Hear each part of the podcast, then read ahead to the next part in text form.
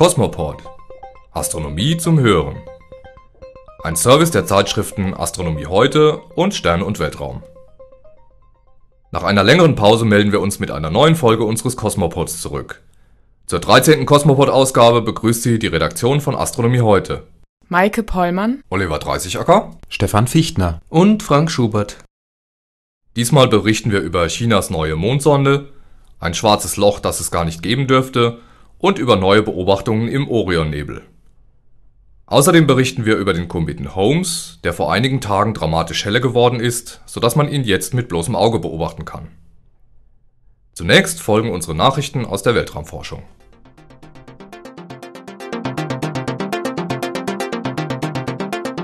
Cosmo News. Blick in die Forschung.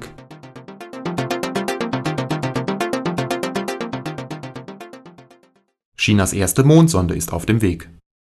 Die Chinesen haben zum ersten Mal eine Forschungssonde zum Mond geschickt. Die Sonde flog mit einer Trägerrakete vom Typ Langer Marsch ins All. Das Ziel der Mission besteht darin, die Oberfläche des Monds zu untersuchen. Dafür hat die Sonde verschiedene Messgeräte an Bord, zum Beispiel Höhenmesser, Stereokameras und Spektrometer. Derzeit befindet sich die Mondsonde noch in der Erdumlaufbahn und wird von Ingenieuren getestet. Den Flug zum Mond tritt sie erst am 31. Oktober an. Am 5. November soll sie ihr Ziel erreichen. Die Sonde, die nach der chinesischen Mondgöttin Chang'e benannt wurde, soll den Erdtrabanten lediglich umkreisen. Die Chinesen wollen jedoch in den nächsten zwölf Jahren zwei weitere Mondmissionen entsenden, die auf dem Himmelskörper landen sollen. Es ist geplant, dass dabei auch Bodenfahrzeuge abgesetzt werden. Die Fahrzeuge sollen Proben aus dem Mondgestein entnehmen. Den Start der Sonde Chang'e haben viele Besucher direkt vom Weltraumbahnhof aus verfolgt. Auch Touristen durften dem Ereignis beiwohnen. Die Chinesen hatten dafür Tribünen errichtet, die bis zu 2500 Zuschauer fassen. Die Tickets wurden für umgerechnet 70 Euro angeboten.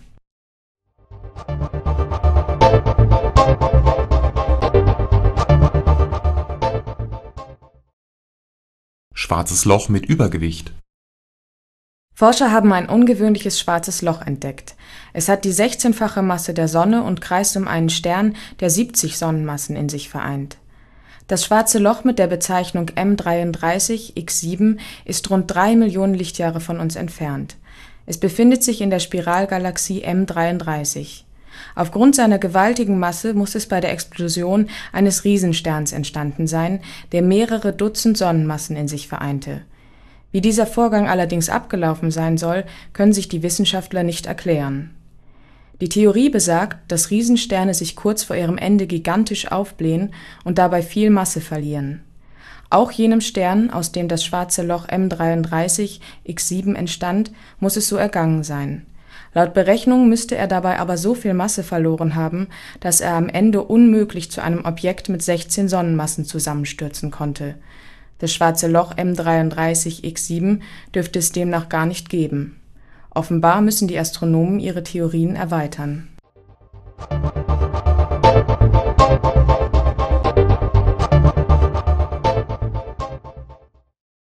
Orionnebel sorgt für Überraschung. Neue Messungen haben ergeben, dass der Orionnebel viel näher ist, als man bislang glaubte. Das bedeutet, dass die Leuchtkraft der dortigen Sterne stark überschätzt wurde.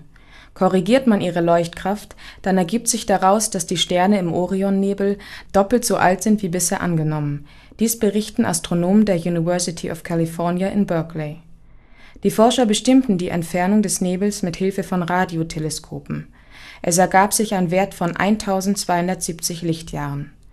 Der bisher gültige Wert war um etwa 300 Lichtjahre größer. Die neuen Ergebnisse helfen den Forschern, die Sternentstehungsprozesse im Orionnebel besser zu verstehen. Weitere Messungen könnten dazu beitragen, eine dreidimensionale Karte der Region zu erstellen, sagte einer der beteiligten Wissenschaftler.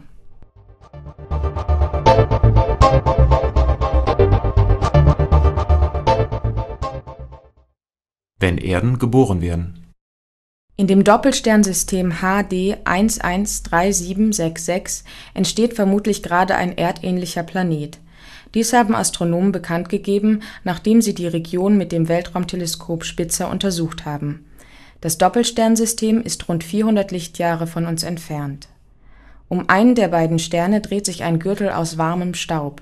Die Partikel darin verklumpen allmählich und könnten einen Himmelskörper von der Größe des Mars hervorbringen, berichten die Forscher.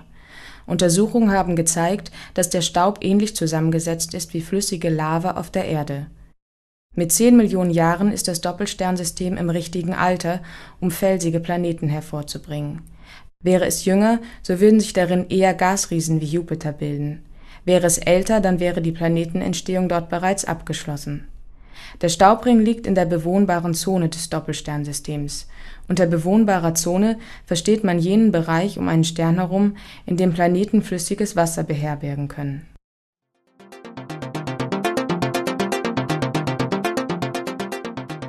Cosmos Guy. Aktuell am Himmel.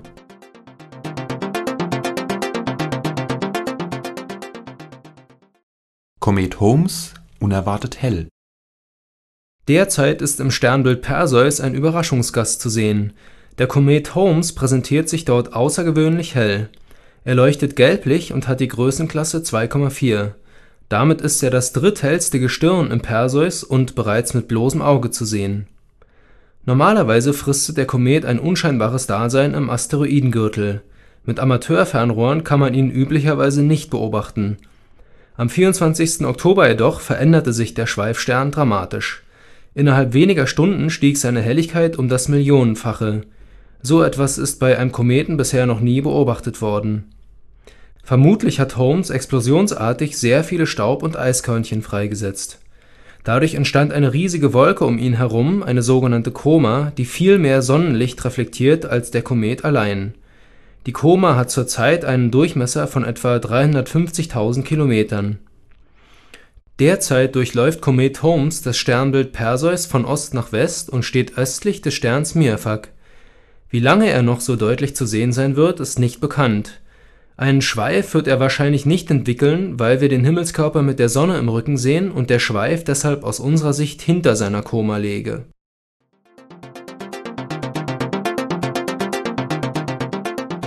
Kosmosszene. Nachrichten für Sternfreunde.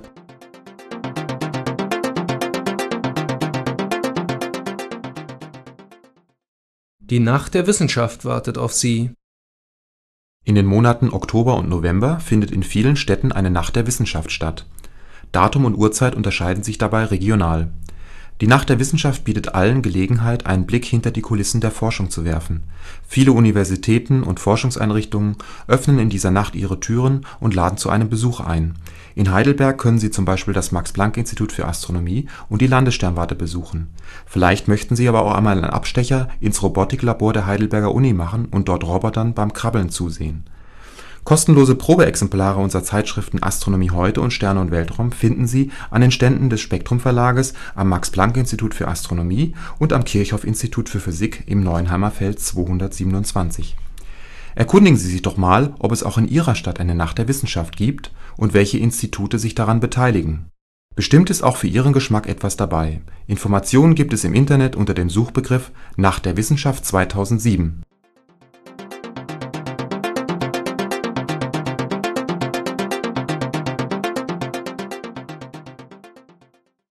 Das waren unsere aktuellen Nachrichten. Wir bedanken uns bei Ihnen für Ihr Interesse am Cosmopod.